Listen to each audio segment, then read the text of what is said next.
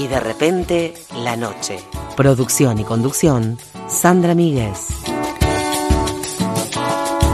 Bueno, acá continuamos en Y de repente la noche, 8 y 10, y eh, ya vamos a comenzar con la segunda entrevista del día de hoy, también relacionada en parte, eh, eh, en gran parte, creía yo, con este tema que venimos conversando de inicio del programa, que tiene que ver con el caso de, Silvina Luna y, los mandatos también de belleza y la violencia que se ejerce sobre nuestros cuerpos. Estamos eh, ya conectadas con eh, Luján Arcidiácono, no sé si arcidiácono o archidiácono, ahora nos va a decir. Eh, eso me, olvidé de, esto se hace fuera de aire, pero estamos en vivo, me olvidé de consultarle. Ella es politóloga y coordinadora de la campaña nacional contra la violencia ginecobstétrica, y bueno, el Observatorio de Violencia Obstétrica de Argentina, en alianza con la campaña nacional, eh, lanzaron un nuevo relevamiento en relación a la atención ginecobstétrica bajo el lema Tu voz importa y a nosotros nos, nos parece importante eh, difundir esto para que eh, muchas personas y cuerpos gestantes puedan realizar el relevamiento y desde la campaña de observatorio puedan tener la información eh, necesaria para, para recabar y actuar en base a eso. Le agradecemos a Luján entonces por tomarse este tiempo para charlar y, conversar sobre este tema. Bienvenida, Luján, buenas noches. Hola, buenas noches. Bueno, gracias a vos, eh, a ustedes por el espacio. Eh, arcidiácono está muy bien dicho. Gracias. es un apellido que se pronuncia en general raro, pero no, está muy bien. Em, te escuchaba en relación a esto que venían conversando sobre las diferentes modalidades de violencia de género, ¿no? Eh, la violencia estética, en la que estuvieron hablando antes, eh, es una modalidad de violencia de género y lo mismo sucede con la violencia ginecobstétrica, ¿no? Porque tiene que ver con, digamos, todas las formas de violencia de género tienen que ver con estereotipos, con lugares que ocupan algunos géneros en relación a otros en la sociedad, Em, los, las expectativas de comportamiento, de conducta, bueno, estéticas en el caso ¿no? de lo que estaban hablando, pero en el caso de la violencia ginecobstétrica también se da que hay expectativas. Tienes una buena paciente dentro del sistema de salud, se maneja a partir de ciertas expectativas que tienen que ver con la obediencia, la subordinación, el no ejercer un rol autónomo, ¿no? Sino estar Em, siguiendo indicaciones y órdenes y mandatos y protocolos, eh, digamos. Esto es lo que atraviesa a todas las formas de violencia obstétrica, porque la violencia obstétrica o gineco obstétrica, como queremos instalar nosotras, em, en realidad atraviesa la relación con el sistema de salud de todos los procesos gineco-obstétricos. Es decir, no es solamente cuando hablamos de parto o, o cesárea, ¿no? Sino también lo que sucede en una consulta ginecológica, lo que sucede en relación a la información que se nos brinda sobre nuestro estado de salud, los tratamientos que se nos sugieren, los pros, las contras, esta información que falta, muchas veces falta. No es solamente el maltrato, no es solamente el trato deshumanizado, no es solamente lo que sucede en un parto cesárea, que por supuesto que eso es tremendo, pero queremos poder compartir estamos hablando de un fenómeno que atraviesa muchos otros aspectos también. Y este es un poco el eje del relevamiento, poder entender qué está pasando a nivel nacional en relación a cómo los efectores de salud vulneran o garantizan nuestros derechos, porque el relevamiento no releva hechos de violencia obstétrica, el relevamiento quiere indagar en las experiencias, buenas o malas, entonces nosotros abrimos este cuestionario, esta, esta encuesta, para poder tener un mapa cabal de cuál es el estado de situación en nuestro país.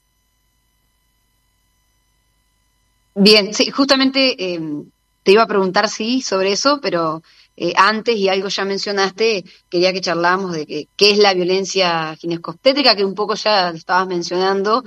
Eh, claro, y no sabía esto que están tratando de instalar que ya no sea obstétrica, sino que en el término gineco-obstétrica, así que ya estamos aprendiendo algo desde estos medios, que es importante, desde la radio nombrar, nombrar las cosas como son, violencia ginecobstétrica, eh, ¿qué, es y cuáles son esas señales en donde podemos detectar que se está ejerciendo un abuso sobre nosotras, sobre nuestros cuerpos, Eh, esa es una de las primeras preguntas antes de ir al, relevamiento para la audiencia que está escuchando, eh, poder eh, ahondar sobre qué es este tipo de violencia que está dentro de las violencias de género, como decíamos, y, cuáles son esas señales en las que nos damos cuenta, que muchas están naturalizadas, como decías vos, formamos parte de un sistema, de un proceso en donde realizamos ciertas consultas, ciertos procedimientos que creemos que eso está bien y después resulta que hay algo ahí que no está tan bien, que he escuchado en algunos unos programas de radio eh, donde, cuando se trata este tema,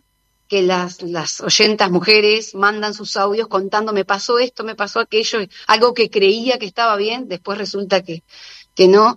Y es increíble la cantidad de, de, de, mm, circunstancias, de experiencias que no están buenas. Y bueno, en mi caso que no soy madre, ahí uno se llega a pensar, llego a pensar, reflexionar, ¿qué hago? ¿Tengo o no tengo hijos?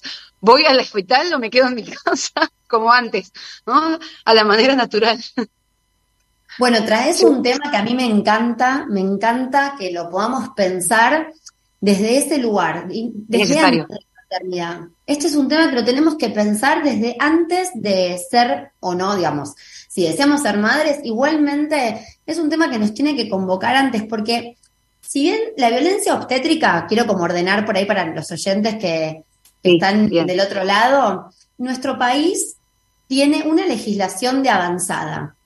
A diferencia de lo que pasa en la gran mayoría de los países del mundo, en donde esto no está legislado, en Argentina tenemos una ley que es la que se conoce como Ley de Prevención de Violencia contra la Mujer, tiene un, nombre más largo, pero no importa, se conoce así, en donde se define que la violencia obstétrica, porque esta es la definición legal, violencia obstétrica es aquella que se ejerce sobre los procesos sexuales y reproductivos de las mujeres por el personal de salud, o sea, define, delimita a los actores responsables, que son el personal de salud, y que se traduce o que se manifiesta en trato deshumanizado, intervenciones innecesarias y patologización de procesos que son saludables, de conformidad con la ley de parto respetado. Así dice nuestra ley. Esto quiere decir que la ley argentina ya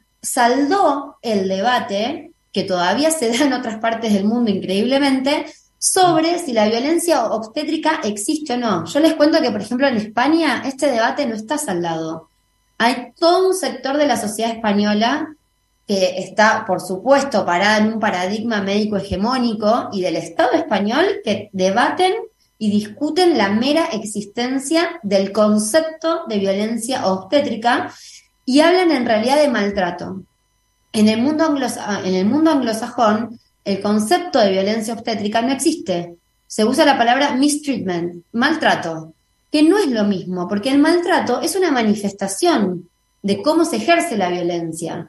Pero en realidad, a mí me pueden hablar bárbaro y darme un beso en la frente eh, y decirme cosas hermosas y me pueden estar vulnerando igual porque tal vez me están interviniendo el cuerpo sin consentimiento o porque están realizando prácticas que no están recomendadas o un montón de cosas que se pueden estar dando, que ahora vamos a entrar en detalles, y que no parten del maltrato. Es decir, no me están hablando mal, no me, no se me, no me están, no se están dirigiendo hacia mí de mala manera. Entonces, el maltrato reduce el problema a una conducta individual. Bueno, un profesional de salud me habló mal, me maltrató, entonces eso hace que la mirada sobre el fenómeno busque eh, responsabilidades individuales.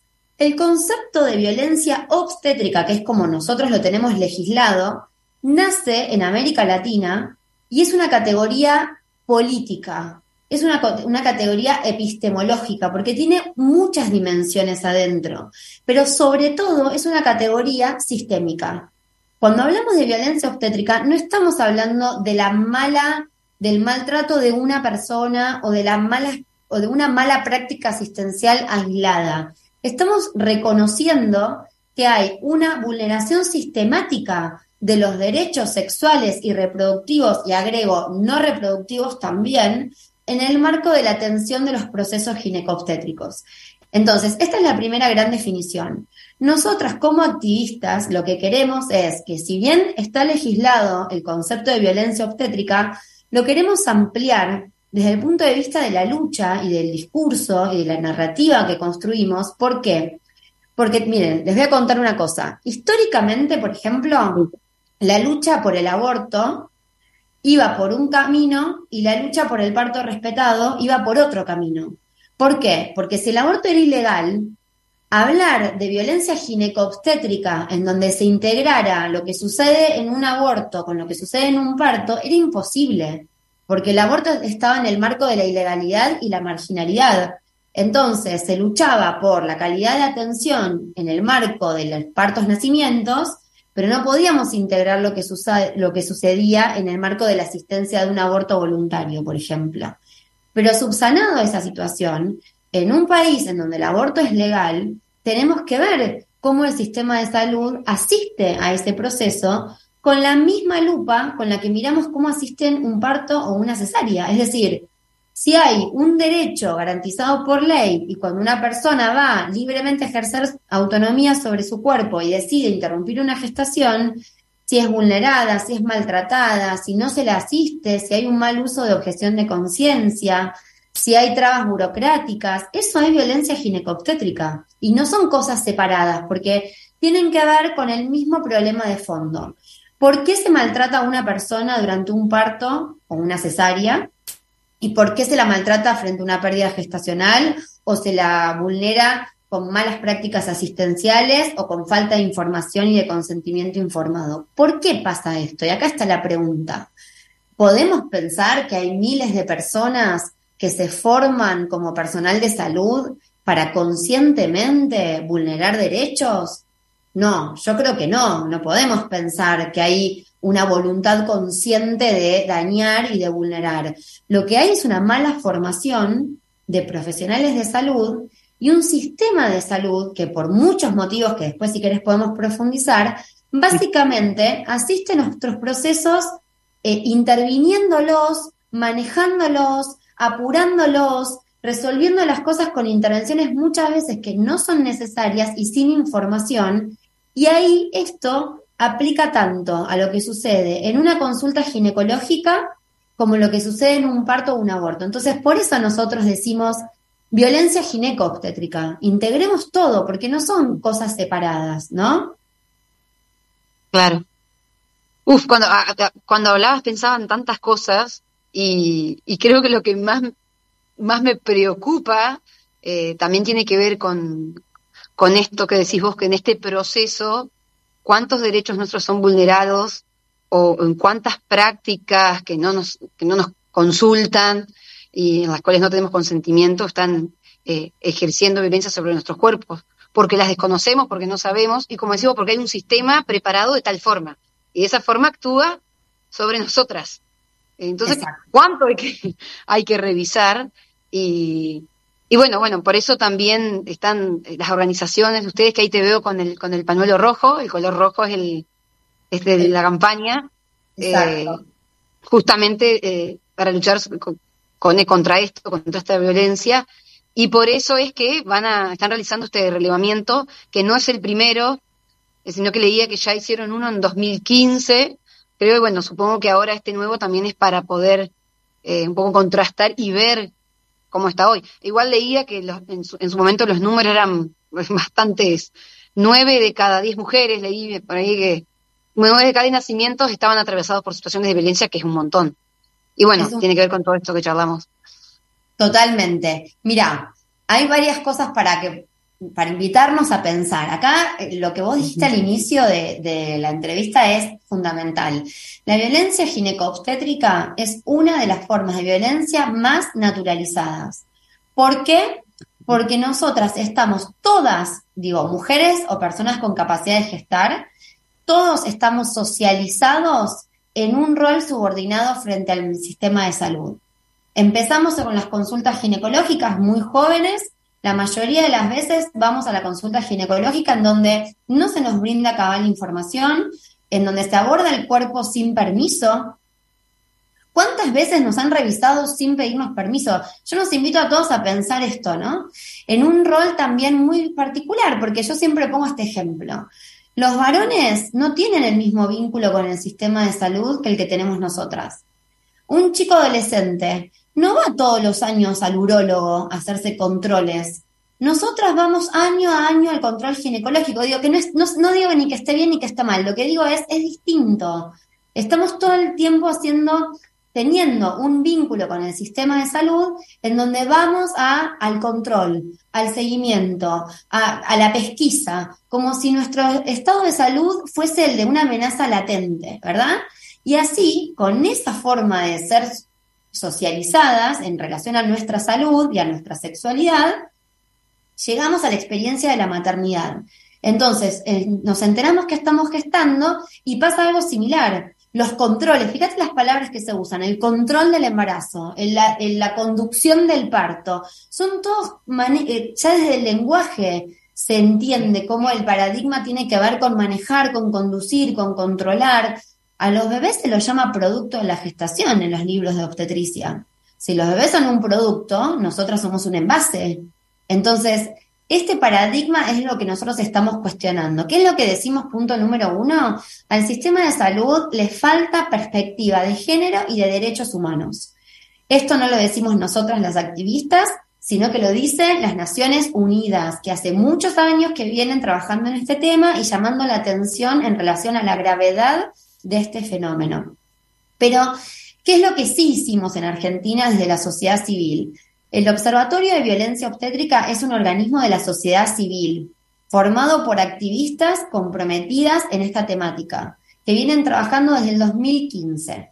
El relevamiento que vos mencionabas es un relevamiento que yo quiero contarles que al día de hoy, ocho años después de su publicación, es el relevamiento de referencia que se usa cuando se habla sobre este tema todas las tesis de grado y de posgrado, los papers, los informes, los escritos al respecto citan a este informe del año 2015. ¿Por qué? Porque el Estado no tiene estos datos. El Estado Nacional no tiene datos cabales y completos sobre esta temática. El observatorio cuenta con una gran trayectoria al respecto, han realizado otros relevamientos con otros enfoques en los últimos años y ahora, junto con la campaña, lanzamos este nuevo relevamiento que intenta, por un lado, tener datos actualizados, porque pasaron ocho años de ese informe que mencionamos. Por otro lado, abarcamos más situaciones. El informe del 2015 se centró en la experiencia del parto.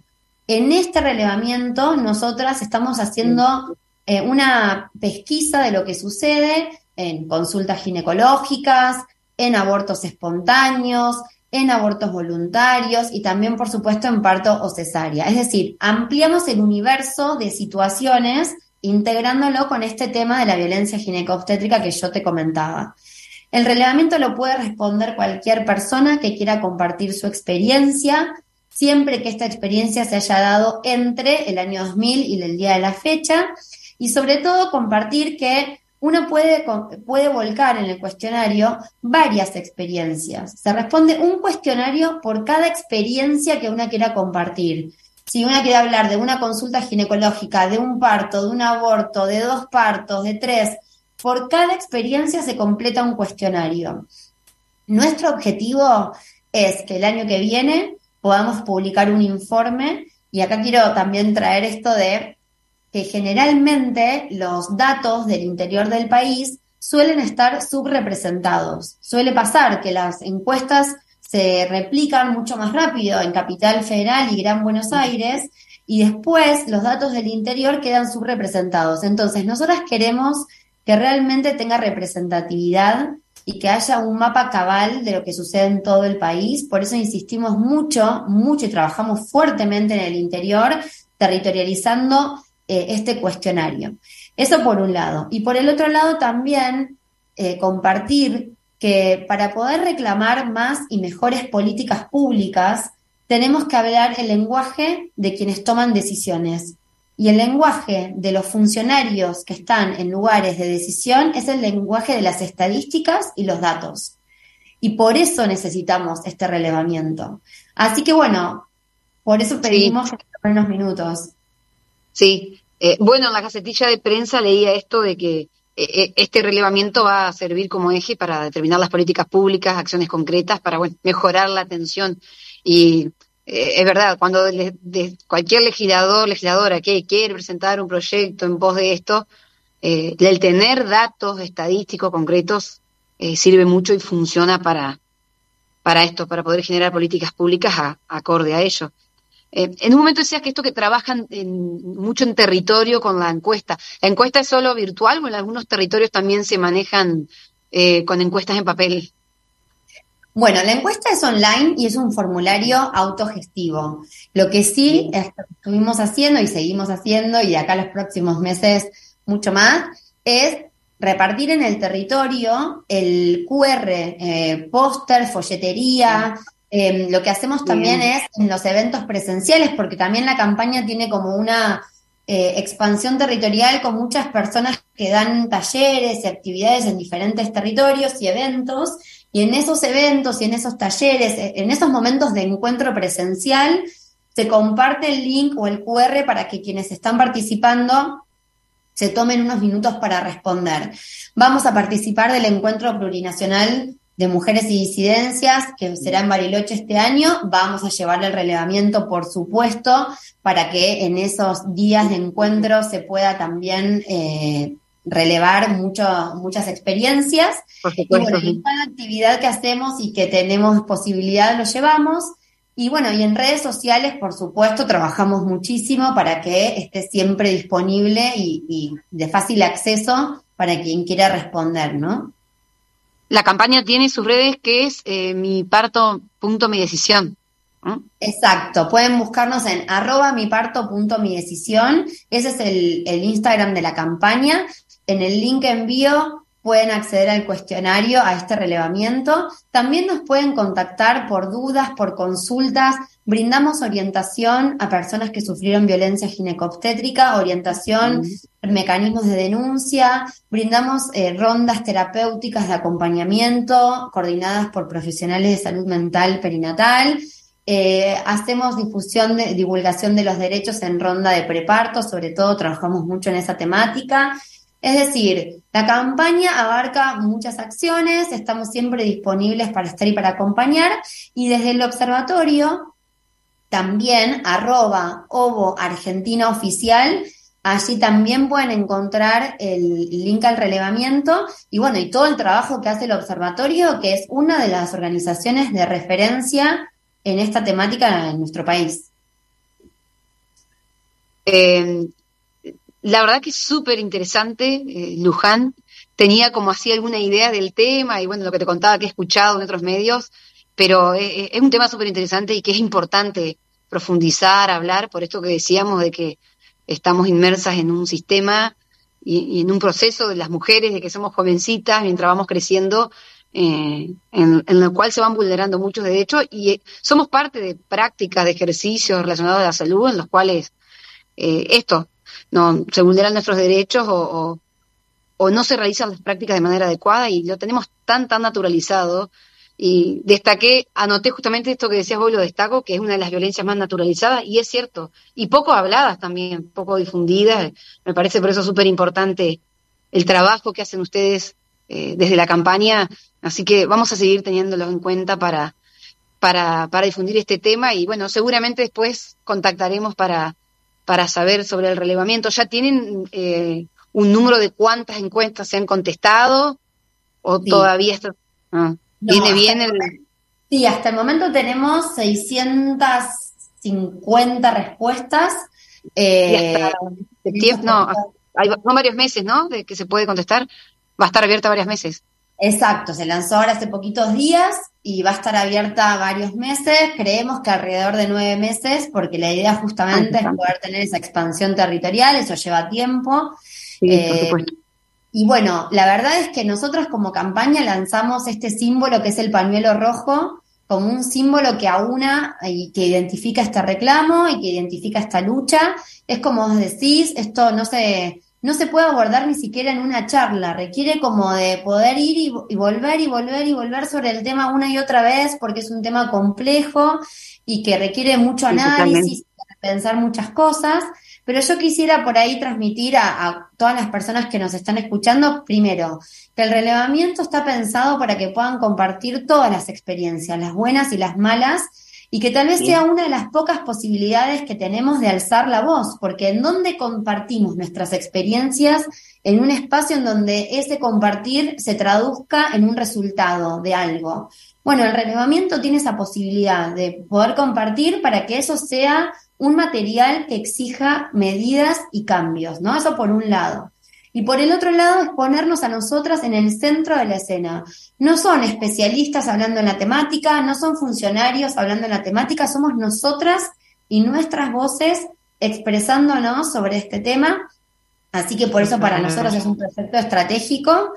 Y bueno, la verdad es que pensarnos siempre como personas autónomas y sujetas de derecho y cualquier situación que atravesemos en el marco de la atención de los procesos ginecobstétricos, en donde nosotras no tengamos toda la información para decidir o se aborde nuestro cuerpo sin consentimiento informado, es una vulneración a nuestros derechos. Y por ahí es el primer paso para la toma de conciencia, me parece. Y bueno, por eso el lema del relevamiento es tu voz importa, esto que estás diciendo de eh, la importancia de recoger todas las experiencias, buenas o malas, pero que va a servir para este relevamiento. Muchísimas gracias, Luján, la verdad que es súper interesante y, eh, y se presta para, para seguir charlando de este tema, así que vamos a tener en cuenta a la campaña porque creemos que es súper necesario darle lugar en los medios a, a, esta temática que tiene que ver con, con nuestra salud. Así que te agradecemos por el tiempo, por la charla y por toda la información que nos has brindado, súper importante. No, yo les agradezco a ustedes por el tiempo y por el espacio y por supuesto acá estamos a disposición cuando quieran. Muchas gracias. Gracias. Ahí charlábamos con Luján Arcidiácono, politóloga y coordinadora de la campaña nacional contra la violencia ginecobstétrica.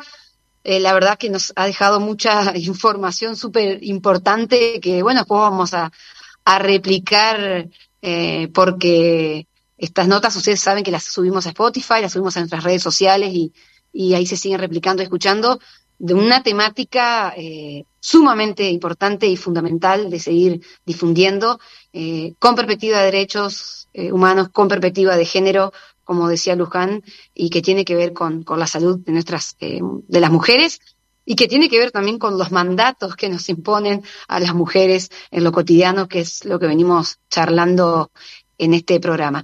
Agradecemos muchísimo a Luján y bueno, felicitamos por, por este gran trabajo y tan importante que hace la campaña nacional contra la violencia ginecobstétrica.